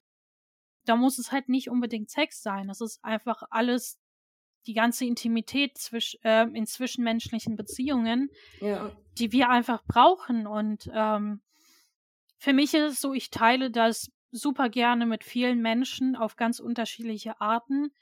Und es tut jeden, jedes Mal sehr gut. Also für mich ist es ein Grundbedürfnis und ohne körperliche Nähe gehe ich einfach komplett ein. Das ist für mich ein ganz großes Grundbedürfnis, wie zu essen und zu trinken. Genau. Aber ich, es ist ja auch in Ordnung. Ne? Also das mhm. darf ja auch jeder anders betrachten für sich. Es ist halt die Ungerechtigkeit vielleicht, die mich mhm. so ein mhm. bisschen, ne? Es ist so dieses, dass da keine Gerechtigkeit herrscht, dass da jemand, der einer Meinung ist, nur dieser Meinung ist, wenn es um Männer geht oder nur wenn es um Frauen geht, aber nicht anscheinend nicht eine Meinung besitzt, sondern eine Meinung für Frauen und eine Meinung für Männer besitzt. Weißt du, mhm. wie ich mhm. meine? So, aber mal davon weg, jetzt mal zu verschiedenen Beziehungsstilen. Ja, du lebst ja auch oder bist Polyamor, heißt es, glaube ich. Mhm. Und Polyamor ist, wenn ich jetzt das nicht falsch verstanden habe, ich höre mir ja, wie gesagt, auch ab und zu mal ein paar Podcast-Sachen dazu mhm. an und so bedeutet das, dass ein Mensch mehrere Beziehungen führen kann, darf, will. Genau. ja. Ja, passt das? Genau. Ja, ne? Also Polyamorie ist die Möglichkeit und ähm, ja genau die Möglichkeit, mehrere Menschen zu lieben, romantisch zu lieben und äh, mehrere Partnerschaften zu führen, in welcher Form auch immer. Es kann eine ähm, Lebenspartnerschaft sein, es kann äh, eine Freundschaft plus sein, es kann eine Spielpartnerschaft sein, ähm, Spielpartnerschaft in, im BDSM-Sinne dann. Also es sind ganz viele verschiedene Formen von Beziehungen, ähm, die da geführt werden. Und wichtig ist, dass sie einvernehmlich geführt werden. Das heißt, Polyamorie bedeutet nicht, wir betrügen uns jetzt gegenseitig. Im Gegenteil wird, äh, ist der andere Name dafür auch ethische Nichtmonogamie. Das heißt, ähm, sehr wichtig ist Kommunikation und Einvernehmlichkeit. Und Betrug ist da einfach kein Teil von. Genau. Da auch wieder witzig, dass es Leute gibt, die ihr Leben lang fremdgehen, aber wenn es darum geht, mhm. polyamorös mhm. zu leben, ist es nicht in Ordnung. Ja, das ist halt das Problem. Du entscheidest dich dazu, jemanden zu betrügen, jemandes Grenzen zu übergehen. Und du hast die Möglichkeit, das Ganze ethisch auszuleben. Du brauchst dich einfach nur zu trennen und ja eine Partnerperson zu suchen, die das halt möchte. Und hier hast du bitte deine mehrere Beziehungen und das, was du halt möchtest. Aber nein, stattdessen entscheidest du dich dafür, halt jemanden zu betrügen. Und das ist halt nicht in Ordnung. Und ja. Naja, das sind ja Leute, die entscheiden sich für eine Person und die sind ja auch oft nicht der Meinung, dass sie damit umgehen könnten, wenn diese Person auch polyamorös leben wollen würde. Also das heißt, wären sie vielleicht in einer Beziehung mit einer Frau, oh, mhm. es ist schon wieder so ein, es tut mir so leid, ich möchte gar nicht die Männer beschießen, um ehrlich zu sein, aber es ist leider oft der Fall. Mhm. Ne, aber auch vielleicht auch andersrum, das weiß ich ja nicht. Nur das, was ich halt so mitbekommen habe, ja, das ist jetzt meine Erfahrung, will ich jetzt auch gar nicht immer so generalisieren, um ehrlich zu sein. Tut mir auch mal leid, dass ich da so reinrutsche, aber dass halt ein Partner auf jeden Fall die Treue des anderen, seines Gegenübers will. Mhm. Aber selbst nicht bereit ist, Treue zu leisten. Genau, ja. Also in äh, polyamoren Kreisen nennt man das auch One-Penis-Policy. Das heißt, der Mann möchte Polyamor leben, er möchte selber sich mit mehreren Frauen vergnügen. In der Regel ist der Mann heterosexuell und die Frau ist bisexuell. Und das Ding ist, der Mann möchte aber sozusagen der einzige Penis in dieser Beziehung sein und verbietet der Frau, etwas mit anderen Männern zu haben. Sie darf nur was mit Frauen haben, weil diese Beziehung zu anderen Frauen nicht als vollwertig angesehen wird. Das heißt, es ist auch noch viel Homophobie mit drin und nicht nur Sexismus und halt, ähm, genau, es wird halt eine Beziehung zu einer Frau nicht als vollwertig und damit nicht als Gefahr für die eigene heterosexuelle Beziehung genommen.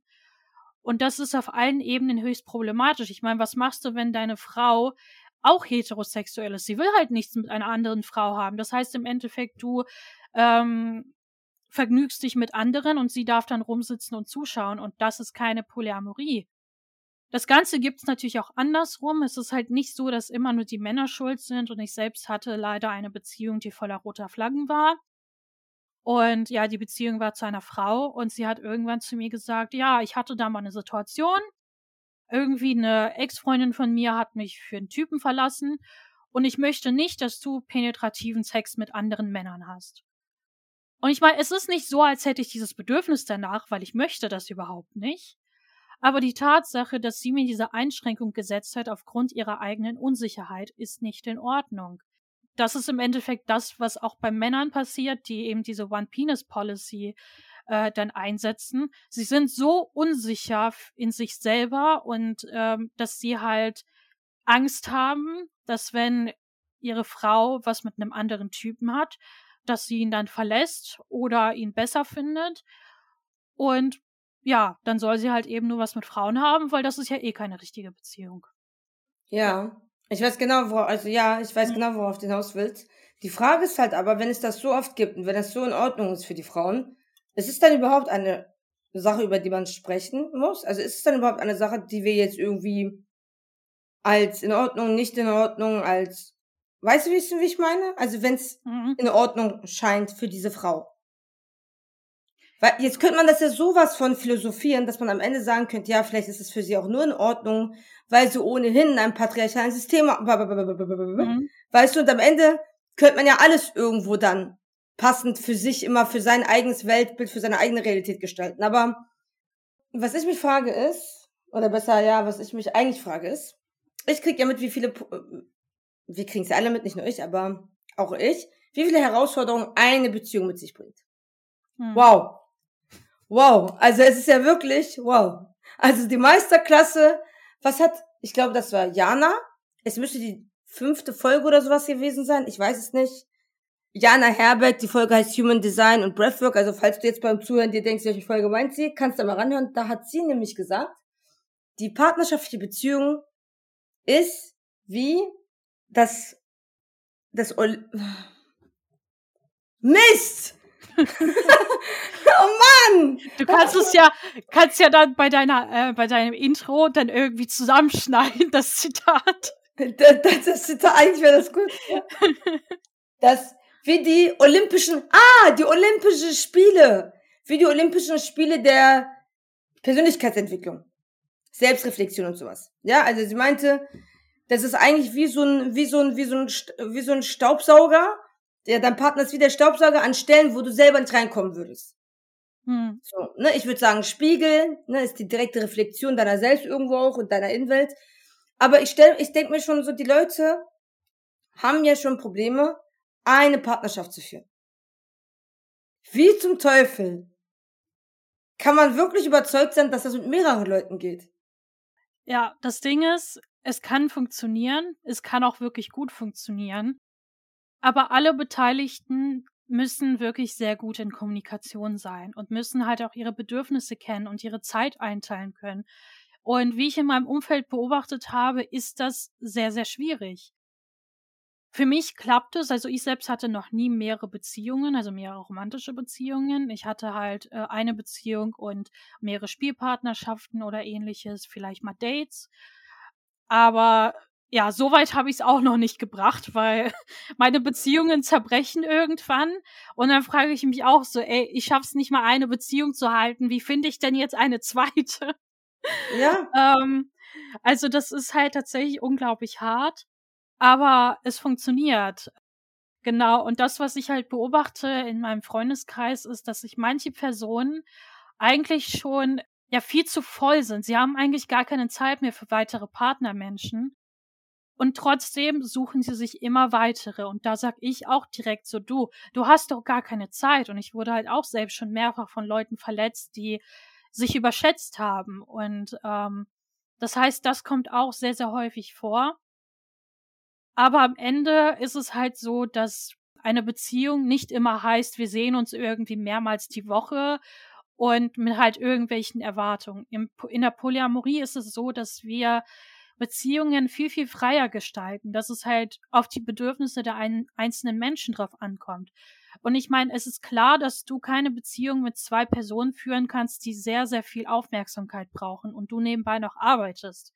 Das ist etwas, was einem Menschen schon bewusst sein muss und wo man halt ehrlich sagen muss, okay, ich kann für die zweite Beziehung nicht so viel Zeit aufbringen. Aber wenn man zum Beispiel eine Beziehung hat, da sieht man sich jede Woche und mit der anderen Person, die hat zum Beispiel viel zu tun und sagt so, ja, einmal im Monat ist völlig in Ordnung und dann schauen wir mal. Dann funktioniert das halt ganz gut und dann muss man planen. Und das Klischee ist ja auch, dass polyamore Menschen äh, alle einen Google-Kalender nutzen, einen gemeinsamen Google-Kalender, wo dann alle ihre Termine eintragen und Dates, damit man dann genau gucken kann, wer wann Zeit hat und das koordiniert. Ich finde das wirklich, ich finde das so unfassbar, wie das klappt. Und ich muss auch ehrlich mhm. sagen, ich finde das fast unmöglich.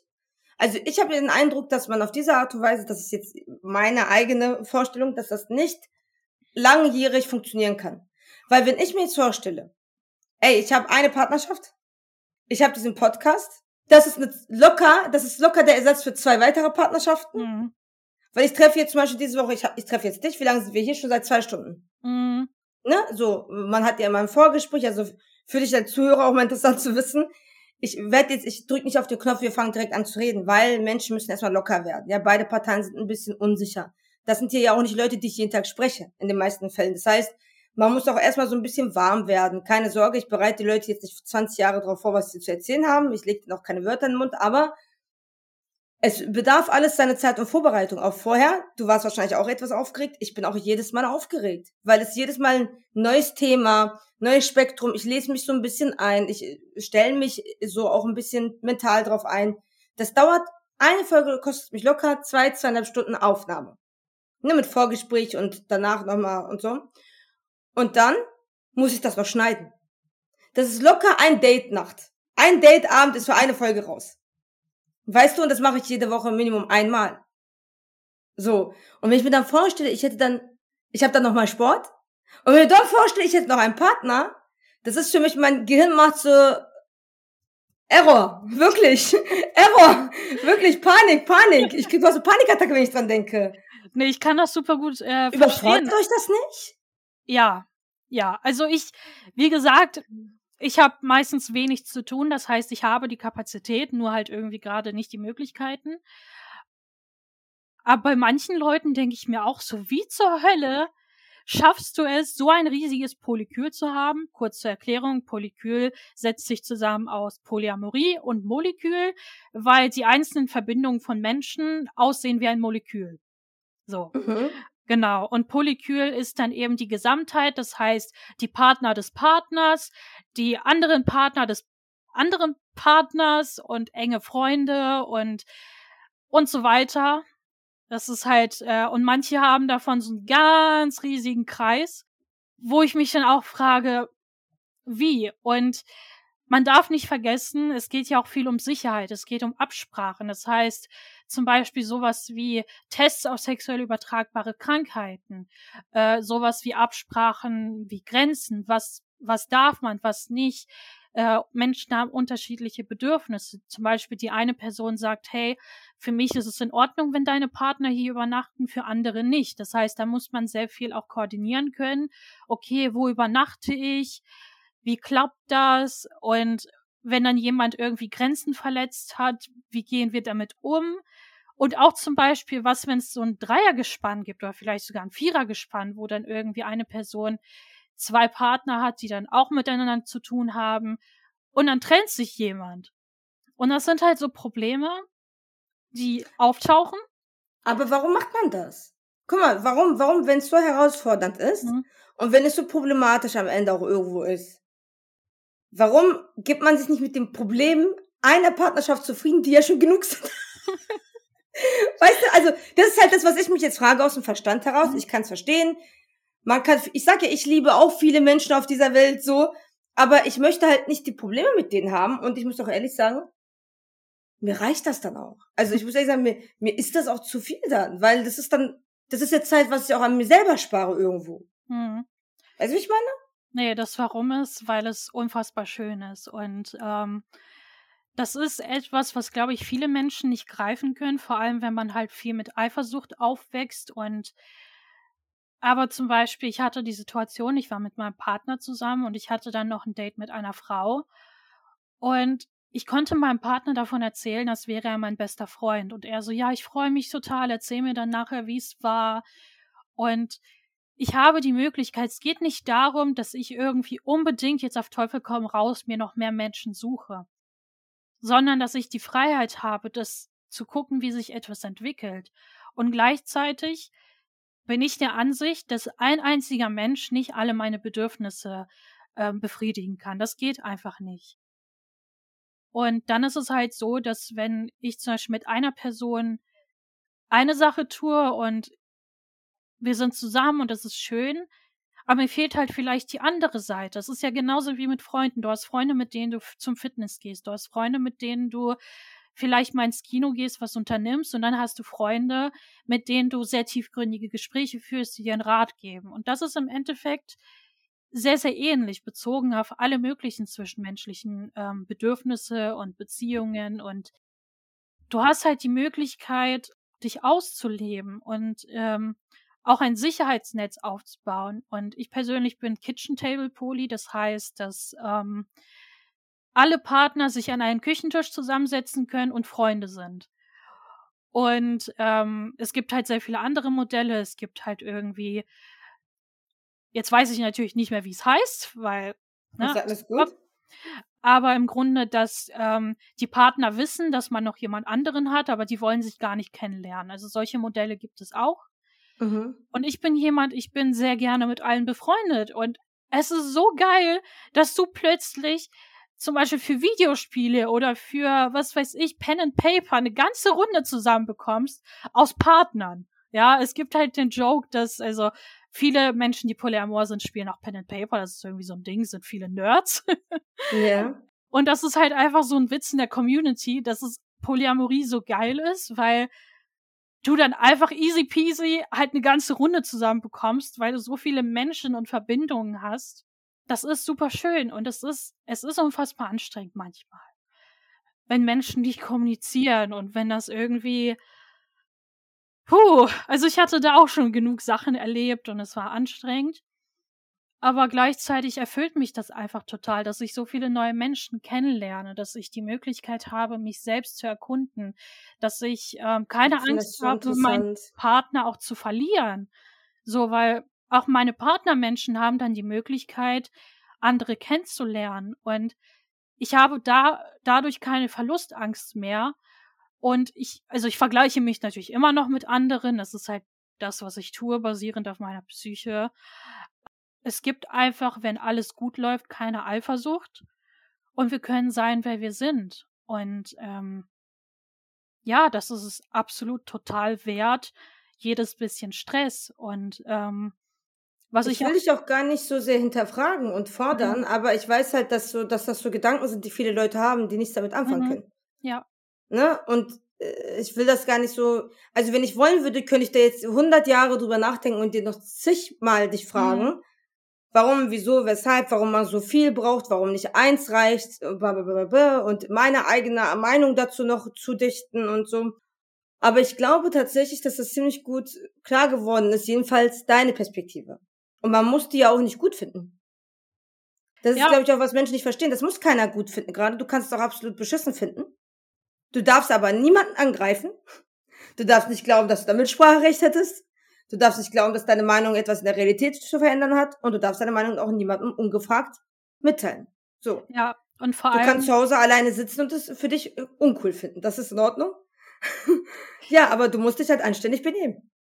Ja, es ist halt in Ordnung, wenn jemand sagt, hey, ich könnte meinen Partner nicht teilen. Das ist ja die Aussage, die man oft hört. Für mich ist das komisch mittlerweile, weil mein Partner ist nicht mein Eigentum. Und die Person kann tun und lassen, was er oder sie möchte. Und äh, natürlich gibt es Grenzen und Grenzen können überschritten werden. Ich wurde schon mal in einer polyamoren Beziehung äh, betrogen. Du musst halt echt richtig scheiße sein, um das zu schaffen. Ja, ich würde ähm, gerade. oh Gott, ja. Ja, ja, das. Also es ähm, gibt keinen Schutz davor. Auch das kann immer passieren. Ja, natürlich. Grenzüberschreitungen sind immer präsent. Das ist halt eine Entscheidung so. Und ich meine, auch während du halt so Sex haben kannst, mit wem du möchtest, gibt es ja zum Beispiel zwischen Menschen bestimmte Absprachen, wie zum Beispiel, hey, ich möchte vorher gerne wissen, wenn du jemanden triffst, triffst mit dieser Absicht, ich möchte gerne wissen, wenn du jemanden kennengelernt hast und so weiter.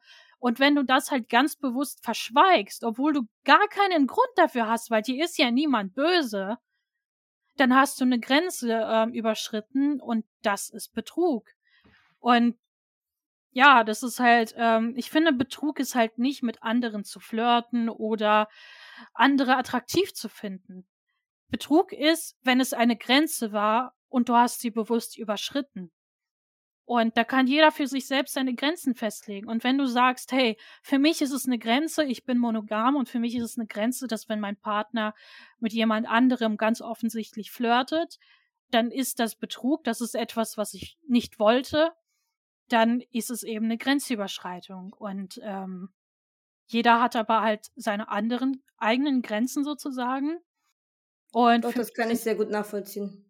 Ja, für mich sind sie halt einfach anders, als sie für dich sind, weil es für mich nichts Schlimmes ist, wenn mein Partner Mensch mit anderen flirtet. Ich tue es auch. Wir haben beide Freude dran, wir erzählen uns davon, wir freuen uns für den anderen. Der Begriff nennt sich Compersion. Das ist die, ähm, das Gegenteil von Eifersucht. Das ist die Freude für den Menschen, dass der Mensch halt von anderen auch geliebt wird. Das ist sozusagen die Mitfreude. Und mhm. das ist so ein schönes Gefühl. Es ist so, ich habe da einen Menschen und ich liebe ihn. Und dieser Mensch verdient es auch von anderen geliebt zu werden. Und ich freue mich, wenn, wenn dieser Mensch von anderen dieselbe Liebe erfährt wie von mir. Und wir können ja. uns dann sozusagen, also in Anführungszeichen, das Sorgerecht teilen. Ja, ja, ja. Ähm, es ist halt wie bei Kindern so. Das ist auch oft so ein Vergleich. Wenn du gefragt wirst, so, ja, welches Kind liebst du mehr, ist die Antwort eines Elternteils eigentlich ja beide gleich. Oder bei Haustieren oder anderen Sachen. Und hier ist es halt genauso. Und eigentlich ist es manchmal von Vorteil, wenn dein Partnermensch noch einen anderen Partner hat, der sich halt auch kümmern kann und dann schließen wir uns zusammen und lieben den Menschen zu Tode, weil er es verdient. Und das ja, ja, halt ich verstehe das schon. Genau. Also ich ja. verstehe auch den Teil, ich sehe auch den Teil, wo dir auch wieder Arbeit abgenommen wird, weil jemand anderes mhm. ja auch Bedürfnisse stillt. Genau. Das heißt, du musst vielleicht nicht einmal die Woche da sein für deinen Partner, reicht vielleicht auch einmal in zwei Wochen. Genau. Ne? Ja. So, kann man ja auch so, das hat bestimmt auch, ne, das hat bestimmt auch mhm. diese Art der Vorteile. Ähm, nur um nicht, ne, ich will das nicht darauf reduzieren, dass das so anstrengend ist, aus meiner Sicht. nee, Aber ähm, ja, ich, ich finde das echt, boah, ich habe so viel Input bekommen. Wirklich. Also eigentlich wollten wir auch deine Lebensgeschichte etwas anschneiden, aber ich glaube, das wird zu lang. Mhm. Und ich glaube, das wird auch, würde auch das Thema, weil ich finde, wir haben die Themen ziemlich gut zusammengekriegt. Ne? Worüber haben wir das gesprochen? Über Polyamorie? Pansexualität? Demisexualität? Den queere Menschen? Mhm. Outings? Vielleicht können wir auch jetzt so langsam gegen Ende hin mhm. so ein paar Tipps geben. Das heißt, ja. man hat das jetzt Ganze angehört und so, man hat auch vieles verstanden, aber wie kann man das jetzt umsetzen? Bedeutet zum Beispiel, ich mache jetzt eine Story. Hm. Und ich rede über Partnerschaft. Muss ich jede mögliche Form der Partnerschaft jetzt erwähnen? Nein. Okay. Muss ich jede Form des Geschlechtes erwähnen oder reicht es, wenn ich er, sie, es sage? Sagt man das noch so? Das würde ich tatsächlich nicht machen. Oh nein. Ähm, Nein, also das. oh Gott, ich muss mein Instagram-Account löschen. ja. Äh, nein, alles, alles gut. Ich habe nur gemerkt, du sagst zum Beispiel oft so Mann, Frau und was auch immer für ein Geschlecht. Ich würde das umändern in Mann, Frau äh, und nicht-binäre Menschen als Zusammenfassung, weil ähm, ja, wir sind noch nicht dazu gekommen, irgendwie über Geschlechter zu sprechen. Das ist halt auch nicht so groß mein Thema, auch wenn ich mich damit auskenne. Und ähm, genau, nicht binär fasst halt einfach die verschiedenen Gender zusammen, weil sie sich ja dann im Rahmen von nicht Frau und nicht Mann, sondern irgendwas dazwischen oder gar nichts bewegen. Es ist halt, genau, und das würde ich dann eher erwähnen, als irgendwie was auch immer für ein Geschlecht, weil das kann, auch wenn du es gut meinst, kann es so ein bisschen dismissive wirken, so als würdest du so, ja, was auch immer für ein Geschlecht, bin genervt davon das könnte so wirken. Und genauso würde ich halt nicht er, sie, es sagen, weil während manche Personen es als Pronomen benutzen, ja. ist es im Deutschen doch eher für ein Objekt. Es ist aber auch schwierig, weil wir im Deutschen halt kein Pronomen wie they haben, äh, was halt geschlechtsneutral ist. Deshalb würde ich dann einfach sagen, Frau, Mann, nicht binäre. Genau. Ja, okay, ich merke mir ja. das. Und wichtig ist auch, Transpersonen gehören zur Kategorie Mann und Frau. Transfrauen sind Frauen und Transmänner sind Männer. Das ist kein eigenes Geschlecht.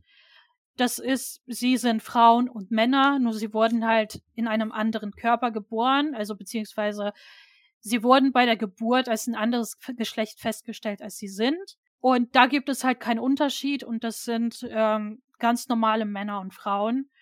Und da ist es wichtig, dass das nicht irgendwie als eigenes Geschlecht aufgenommen wird. Das ist es nicht. Genau. Die Menschen lassen sich ja am Ende nur an ihr eigentliches Geschlecht anpassen mit Hormonen, Operationen oder was auch mhm. immer. Genau. Das ist halt sehr wichtig. Ja. Ja, und ansonsten darf man ähm, Menschen, die aus diesen Szenen kommen oder nicht binär sind, sage ich jetzt mal, oder andere Beziehungsmodelle leben, bestimmt auch immer wieder fragen, wenn man Fragen hat, wie ich es jetzt auch getan habe. Genau, also Fragen ist halt sehr, sehr wichtig und das, was wir möchten, ist, dass mit uns und nicht über uns gesprochen wird. Das heißt, wenn du dir unsicher bist, wenn du eine Frage zu einer Sexualität hast oder nicht weißt, wie du mit etwas umgehen sollst, zum Beispiel eine Person hat sich bei dir geoutet und du weißt nicht so ganz, wie du damit umgehen sollst, stell einfach Fragen und am Ende Wichtig ist, dass du es respektierst. Also, du musst halt nicht nachvollziehen, was das alles genau bedeutet. Sagen wir mal, eine Person outet sich bei dir, bei dir als genderfluid. Das bedeutet, die Person schwankt zwischen manchmal männlich und manchmal weiblich, manchmal beides. Was für dich relevant ist, ist am Ende nicht zu verstehen, was das eigentlich ist und, und warum, sondern die Person zu respektieren und zu akzeptieren. Das heißt, deine Frage ist dann nicht, was zum Teufel ist das, was soll das wieder, sondern mit welchem Pronomen möchtest du angesprochen werden? Gibt es da Unterschiede? Sagst du mir einfach Bescheid, wie du dich gerade fühlst? Und fertig. Und wenn dir gerade eine männlich aussehende Person sagt, ich möchte gerade sie genannt werden, ich bin gerade. Dann mach es doch, verdammt. Genau. Mach es doch, verdammt. Ich ja, verstehe das auch nicht. Also, jetzt zum Beispiel, ich wusste es nicht ganz genau, deswegen habe ich mal sie, es gesagt, weil ich dachte mhm. mal, es ist okay, so, ne? Mhm. Und weil halt wirklich ein sehr großer Großteil ist, kriegst du auch an den Podcast-Hörern mit. Also es sind 0,2, 3 Prozent diverse. Es sind wirklich sehr mhm. wenige. Das ist natürlich wieder das Problem. Es ist wieder so eine Minderheit, dass sie schon wieder so durchfallen und das soll ja nicht passieren, ne? Und deswegen äh, mache ich auch diese Folge mit dir. Aber ich verstehe nicht, warum man sich dagegen wehrt, wenn ein Mensch schon entschieden hat, ich bin XYZ, dann, nenn, dann nimm doch das einfach an. Die Person hat das schon für dich entschieden. Die äußert das sogar, die hat das sogar in ihrer Bio stehen. Warum müssen wir dann immer noch diskutieren? Ja. So. Weil bei manchen Leuten merkt man auch, das ist einfach dieses aus dem, wirklich aus dem Verstand, aus dem Ego heraus. Nein, ich kenne das nicht, das macht mir Angst, das verunsichert mich, ich will das nicht und deswegen bin ich dagegen. Genau, und das ist halt das Problem. Du musst es nicht verstehen. Du musst halt nicht irgendwie alles auswendig kennen meine Güte, ich kenne halt auch nicht alle Sexualitäten, die es gibt, weil es sind mittlerweile zu viele. Und ich habe da auch meine Meinung zu, dass manche davon halt nicht unbedingt nötig sind. Aber das ist halt völlig in Ordnung und ganz egal, welche Meinung ich selbst vertrete. Wenn sich eine Person mir gegenüber outet, dann nehme ich das so an. Das ist halt genauso wie, wir stellen uns vor, ich bin Jeff, du bist Gülkes. Ich werde jetzt nicht hinterfragen, warum du diesen Namen hast, ja. Ich werde dir nicht absprechen, Gülkes zu heißen. So, wer ja, tut sowas? Ja, ja, das ist es eben. Genau. Ja. Das ist gar keine so hochkomplizierte Sache, wie man meinen könnte. Und nee, ich finde auch, wir haben das richtig halt. gut zusammengefasst. Ja, ich, äh, ich hoffe es, weil für du hoffst es, ne? für mich ist das alles so ein bisschen chaotisch und ich kann verstehen, dass Menschen, wenn sie so viel Input bekommen, dass sie so denken, boah, Polyamorie, Demisexualität und Pansexualität und dann auch noch Transmenschen und, und was ist jetzt nicht binär und, und oh mein Gott, und da hat sie auch ja, irgendwas ja. mit BDSM erwähnt und das kam jetzt gar nicht zur Sprache. Was ist das? Bitte helfen ja, ja, aber für den Zuhörer jetzt, wenn du überfordert bist, ich wette, die liebe Genia hat bestimmt Lust, irgendwann mal wiederzukommen oder? Ja. oder? ja. Und dann können wir tatsächlich auch andere Themen besprechen, weil du machst ja noch anderen interessanten Krams, sage ich jetzt einfach mal, also ohne mhm. als negativ zu bewerten. Ich mache ja auch viel Krams, mhm. aber ich werde auch ihre, ich werde dich ja auch markieren und alles. Ich mache eh noch, ich mache, ich zeige auch immer vorher, wenn jemand hier spricht, teile ich meistens auch ein Bild aus dem Profil oder so. Also, ja, gibt es denn noch etwas, was du sagen willst zu diesen Themen? Mhm. Zum Abschluss. Ja, eigentlich möchte ich nur sagen, dass du in Ordnung bist, so wie du bist, jeder von euch. Und hm. dass das, was ähm, ihr heute von mir erfahren habt, dass es nicht nur darum geht, jetzt irgendwie mich selbst darzustellen und das irgendwie einfach nur zu erklären, sondern es ist auch eine Möglichkeit für jeden von euch, sich selbst mal zu hinterfragen, weil vielleicht kanntet ihr Polyamorie vorher gar nicht, vielleicht kanntet ihr gar nicht, dass es solche Sexualitäten gibt und ähm, das ist halt eine gute Möglichkeit, wenn da irgendwas im Hinterkopf bei euch ist, sich einfach mal damit auseinanderzusetzen. Ähm, das heißt nicht, dass irgendjemand von euch jetzt Polyamor leben soll oder dass jemand von euch jetzt irgendwie sich als nicht hetero identifizieren soll, sondern dass es halt eine Möglichkeit ist, sich mal damit zu befassen und es völlig okay ist, falls irgendwas davon so, so ein Interesse geweckt hat, Genau, und auch, ähm, du hattest ja am Anfang auch die Frage gestellt, ja, ist das so eine geschlossene Gesellschaft? Und die Antwort darauf ist ganz eindeutig nein. Jeder ist auf dem CSD, auf der Pride willkommen. Da gibt es Informationsstände und ansonsten gibt es in jeder Stadt auch queere Zentren. Zum Beispiel in Hannover ist es der Andersraum und das queere Jugendzentrum, was dazu gehört. Und wenn es irgendwelche Fragen gibt, wenn ihr vielleicht irgendwie doch anfangt, eure Sexualität zu hinterfragen oder da etwas ist, was nicht so ganz klar ist, ihr könnt hingehen, ihr könnt Fragen stellen, eine E-Mail schreiben. Und ich vermittel auch gerne, falls da irgendwer Hilfe braucht. Und genau, also es ist, ähm, ich möchte. Also ich war auch schon mal auf, oh, Entschuldigung. Ja. ähm, Genau, ich möchte einfach gerne anderen Leuten vermitteln, dass es eben noch andere Wege gibt und dass niemand gezwungen sein muss, irgendwie dieses heterosexuelle monogame Leben zu führen. Wenn ihr das wollt, hey, völlig okay. Es sollte nur nichts sein, was du dir im Endeffekt aufzwingst, weil du vielleicht nichts anderes kennst. Und das ist mir halt wichtig, das mitzuteilen, dass es sehr viel anderes auf der Welt gibt und dass es völlig in Ordnung ist, anders zu sein und dass du sehr viele andere Menschen finden wirst in so ziemlich jedem Bereich und du nicht alleine damit bist, mit diesen Gedanken oder diesen Sorgen, die du vielleicht hast. Ja, wir sind sehr offen äh, in meiner Community, in allen Communities, in denen ich bin und Stammtische und Gruppen sind offen für andere und ja, Fragen jederzeit möglich. Nur bitte redet halt mit uns anstatt über uns und ja, genau. Ja, boah, der Abschluss, das war alles richtig, richtig schön und richtig wertvoll. Und ich war sogar selber auf so einer, ich weiß aber nicht mehr, wie das heißt. Ist das die, gibt es so etwas wie die Gay Parade oder sowas? Ja. In Amsterdam? Genau, ich hatte das in einer Story mitbekommen, die Pride in Amsterdam, ja. Genau, da war ich nämlich. Mhm. ähm, weil ich zufällig aber zu dem Zeitpunkt in Amsterdam war mhm. und dann wusste ich, dass es das da gibt. Und mich stört das ja nicht. Also mich wollte halt Party machen, ob jetzt mit denen, mit nicht gay Leuten, das ist mir alles äh, wie immer Latte. Und ich muss ehrlich sagen, ich habe mich auch sehr wohl gefühlt. Als Frau habe ich mich sehr, sehr wohl gefühlt, auf so einer Feier zu sein, wo ich nicht von rechts und links von irgendwelchen Männern die ganze Zeit begrapscht werde. Ja. Also, ne, mal abgesehen davon, aber muss ich ehrlich sagen, ich glaube dir das, jetzt wo ich mich dran erinnert habe, man ist wirklich willkommen. Jedenfalls hatte ich den Eindruck, ja. Und es ist eigentlich auch egal. Also diesen Leuten ist vor allem denen ist erst recht egal, wer du bist. Und ich sag mal so, wir haben jetzt meine Lebensgeschichte nicht äh, angeschnitten und vielleicht kann ich jetzt sogar das Interesse für eine neue Folge wecken. Ja. ähm, aber ich war halt mal Muslima und ich bin voll verschleiert rumgelaufen. Also wirklich ähm, das Gesicht bedeckt bis auf die Augen.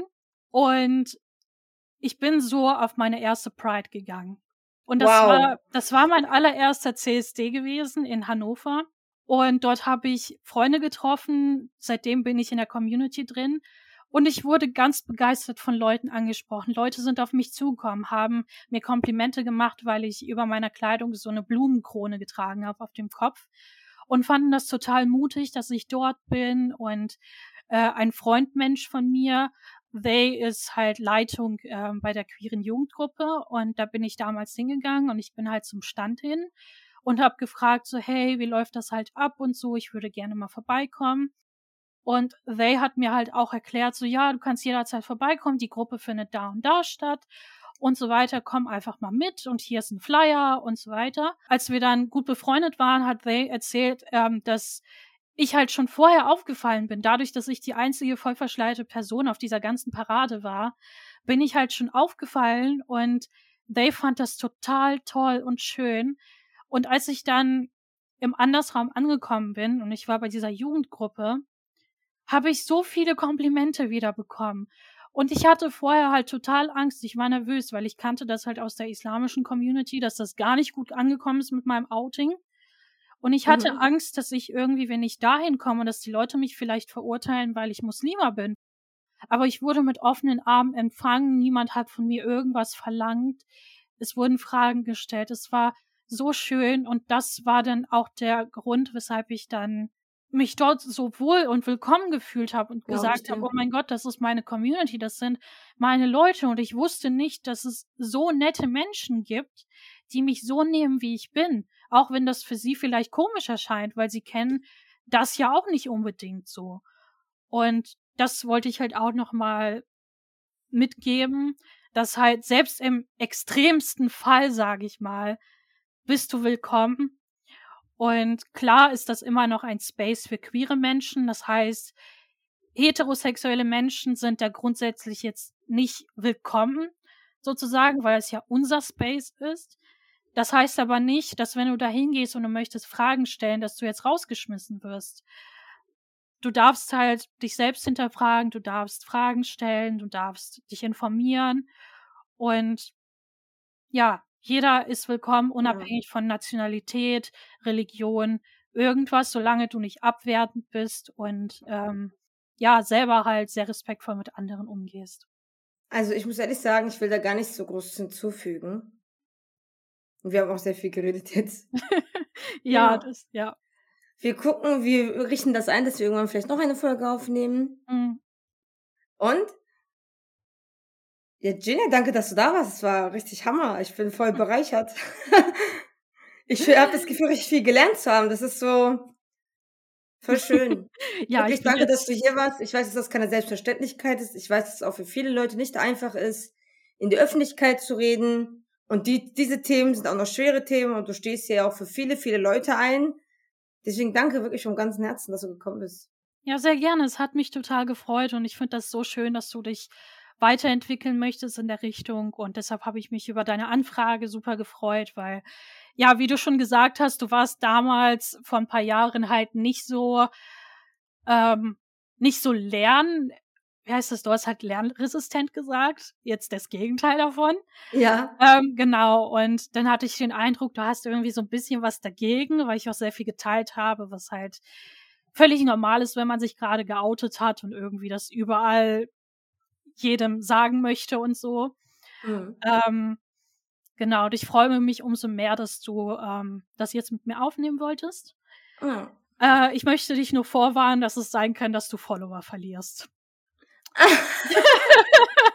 das ist in ähm. Ordnung. Das ist in Ordnung. Ich habe schon ja. viele Follower verloren, weil ich einfach, weil ich vielleicht nicht so eingeschränkt genug war. Weiß ich auch nicht. Ja, ich habe da halt weniger Angst um mich, weil ich bin bei jedem komplett geoutet. Ich mache da kein Geheimnis drum.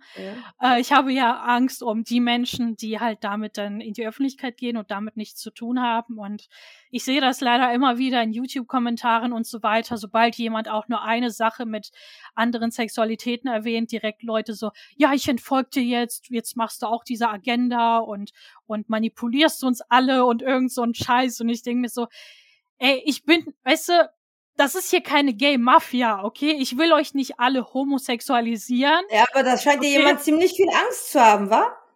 Ja, irgendwie schon. Also, da denke ich mir immer so, ja, da scheint dir jemand ziemlich unsicher zu sein, oder? Weil ich habe zum Beispiel gar kein Problem, gerade damit mit dir zu reden. Komisch, oder? Ich ja. fühle mich gerade gar nicht, ich fühle mich gerade gar nicht irgendwie in eine Richtung gedrängt oder manipuliert. Pass bloß auf, sonst wachst du morgen auf und stellst plötzlich fest, dass du lesbisch bist. Kann sein. Vielleicht habe ich eine bunte, bunte Flagge an auf einmal. Hast du mir den angezogen nachts? Unfassbar.